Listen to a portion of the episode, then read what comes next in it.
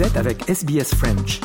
Retrouvez les rubriques sur sbs.com.au slash French. SBS French. Mardi, jeudi, samedi et dimanche à 13h ou à tout moment en ligne. Et comme chaque mardi, on va passer au décryptage euh, politique. Et cette semaine, eh bien, on va s'intéresser au fait que l'Australie euh, souhaite ou va retirer toutes les caméras qui ont un lien avec euh, la Chine sur des bâtiments, de bâtiments publics, notamment des bâtiments de la défense. Un audit a en effet identifié que près de 1000 équipements de surveillance sont suspects. Ils ont été construits par les sociétés Hikvision et Dahua tous ont été installés sur des bâtiments du gouvernement. Patricia Meunier. Le Parlement a repris la semaine passée à Canberra avec une session bien remplie. En plus de deux démissions, celle du libéral Alan Tudge et celle de la verte Lydia Thorpe, le sujet d'une possible surveillance chinoise a animé les débats. L'affaire d'objets aériens suspects détruits par les États-Unis au-dessus de leur territoire a fait réfléchir de nombreux États. En moins de dix jours, l'armée de l'air américaine a en effet abattu un ballon espion, trois ovnis, l'un au-dessus de l'Alaska, l'autre au-dessus du Yukon au Canada et le dernier dimanche passé au-dessus du lac Huron dans le Michigan.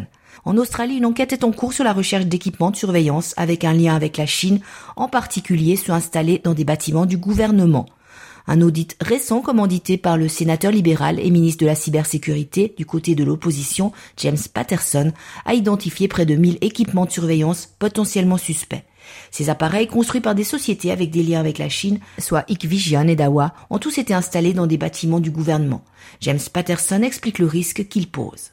Well, a couple of years ago, flaws in Hikvision's uh, technology were identified that allowed a remote user to capture the control of a device and to access anything that device had access to. So, in the case of uh, cameras, access to their uh, video feed. In the case of some uh, models, also their audio feed and any other data that it collects. Now, um, if a third party can do that, just imagine what the owner and operator who coded the software can do with products like this. And then think about them being beholden to an authoritarian foreign government who is trying to economically coerce Australia, who is responsible for unprecedented levels of espionage and foreign interference in our democracy. And you start to have a pretty uh, scary picture. And that's why it's so essential that these are ripped out of every Commonwealth department and agency and as soon as possible. L'investigation a ainsi mis en évidence plus de 200 buildings dans pratiquement tous les départements, y compris dans le bâtiment de la défense et des affaires étrangères à Canberra. Le ministre de la Défense australien, Richard Marles, a aussitôt lancé une enquête. Le département de la Défense a confirmé le retrait de ces immeubles des appareils tels que caméras, intercom ou encore des systèmes d'entrée électronique produits par les deux compagnies. La ministre des Affaires étrangères australienne, Penny Wong, a confirmé vendredi dernier que son département était en train de se débarrasser très vite des caméras non sécurisées dans ces immeubles. Le procureur général Mark Dreyfus a aussi annoncé que le gouvernement allait décider le retrait éventuel de caméras sur ces autres bâtiments. L'an passé, le Royaume-Uni et les États-Unis ont aussi retiré ces types d'installations de crainte que le gouvernement chinois puisse y avoir accès. Richard Mars, le ministre de la Défense, rappelle l'importance de cette analyse. It's important that this has been brought to our attention.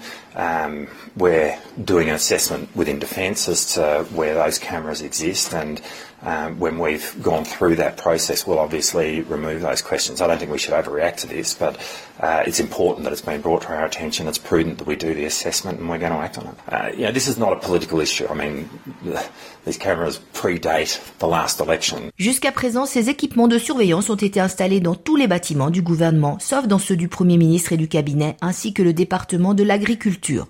Pour sa part, James Patterson pense qu'il est temps d'investiguer pour savoir si des images, de l'audio ou d'autres données ont été capturées par des agences chinoises. And I'm calling on the Albanese government today to outline a plan to get rid of them and get rid of them all. Because these are companies who are intimately linked to the human rights abuses against Uyghurs in Xinjiang.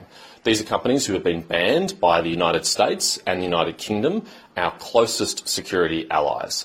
And these are companies who are ultimately beholden to the Chinese Communist Party and subject to the National Intelligence Law of 2017, which says that all Chinese citizens and all Chinese companies must secretly cooperate with Chinese intelligence agencies if asked. Forcément, l'affaire déplaît à l'Empire du Milieu. La porte-parole du ministre chinois des Affaires étrangères, Mao Ning, accuse l'Australie de discriminer les produits chinois.